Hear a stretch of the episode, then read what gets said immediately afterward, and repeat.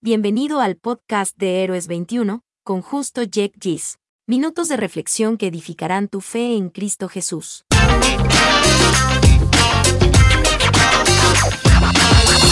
Saludos mis hermanos y amigos de Héroes 21. Qué privilegio saludarles y ministrarles a través de este podcast un micromensaje desde las Sagradas Escrituras. ¿De qué hablaremos hoy? Estamos en la serie Identidad. En la primera entrega el tema fue descubriendo tu identidad, quién eres, de dónde vienes y para qué estamos aquí. En la segunda entrega el tema fue graduando tu identidad, de niños a adultos espirituales. En la tercera entrega el tema fue edificando tu identidad, aterrizando la realidad espiritual a la realidad cotidiana. En la cuarta entrega, el tema fue transformando tu identidad, lo que implica un proceso de transformación.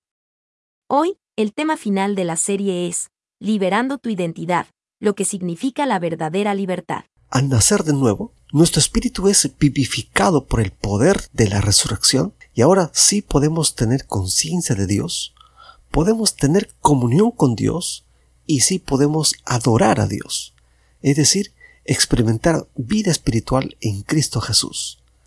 Antes del nuevo nacimiento, debido a nuestro estado de muerte espiritual, es decir, un espíritu sin conexión y sin relación con Dios, lo que nos mantuvo vivos fue nuestra fuerza mental, nuestra potencia emocional y nuestra fuerza de voluntad.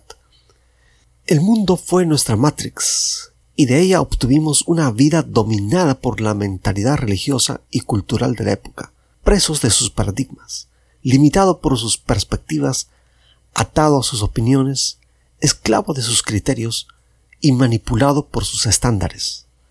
El nuevo nacimiento es como el día de la independencia, libres del tirano mentalidad religiosa y cultural, y reconectados al árbol de la vida que es en Cristo Jesús. Mi verdadero yo no es mi mente. Si yo puedo pensar, entonces yo no soy mi mente. Si yo puedo sentir, entonces yo no soy lo que siento. Si yo puedo hacer, entonces yo no soy lo que hago. Yo soy yo. Yo soy un espíritu, con una mente y habito en un cuerpo. Jamás tuve conciencia de este nivel, pues estuve muerto, o sea, sin vida espiritual de Dios. Como un cable de teléfono inhabilitado, o sea, sin la habilidad para conectarme con Dios. Hasta que nací de nuevo es decir, fui vivificado en mi espíritu. Mi yo, mi espíritu, fue liberado. Vivir como libres es sinónimo de vivir en el espíritu y por el espíritu.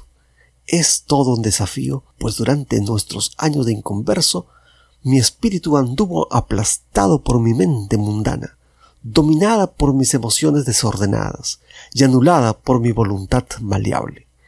Pero ahora mi espíritu fue liberado de ese dominio y esclavitud. Por tanto, la única manera de vivir a plenitud es en el espíritu, es decir, bajo la influencia del Espíritu Santo en mi espíritu. Por ello las escrituras nos exhorta una y otra vez a ser llenos del Espíritu Santo, lo que significa pasar tiempo con Dios, escudriñar sus dichos hasta internalizarlo en los huesos, hasta poseer una revelación que nos conlleve a alabar su nombre.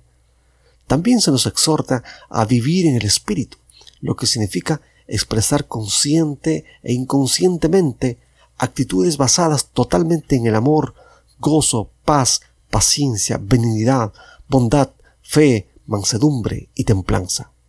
Y finalmente se nos exhorta a andar en el Espíritu Santo, lo que significa bajo el flujo de su poder, revelación y guianza. A manera de conclusión, ¿por qué el nuevo nacimiento fue nuestro día de independencia personal? Porque fuimos desconectados de la Matrix y reconectados al Señor, la fuente de la vida.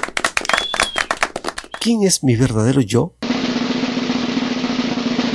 Yo soy un espíritu. ¿Cómo vivir espiritualmente a plenitud? Siendo lleno del Espíritu Santo cada día, viviendo en el Espíritu y andando en el Espíritu. Si es Jesús tu Señor y Salvador, eres Hijo de Dios. Y mi oración es que el Espíritu Santo te guíe a caminar mirando a Jesús, el autor y consumador de la fe.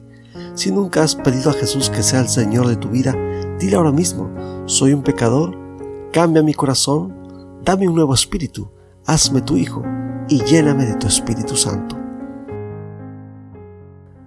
Bueno, pues que los siguientes días experimentes la verdadera libertad en Cristo Jesús y en el poder del Espíritu Santo. Bendiciones mil por hora.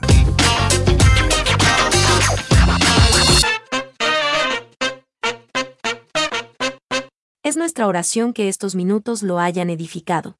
Y para edificar a muchos más, por favor, compártalo con otros. Hasta el próximo domingo.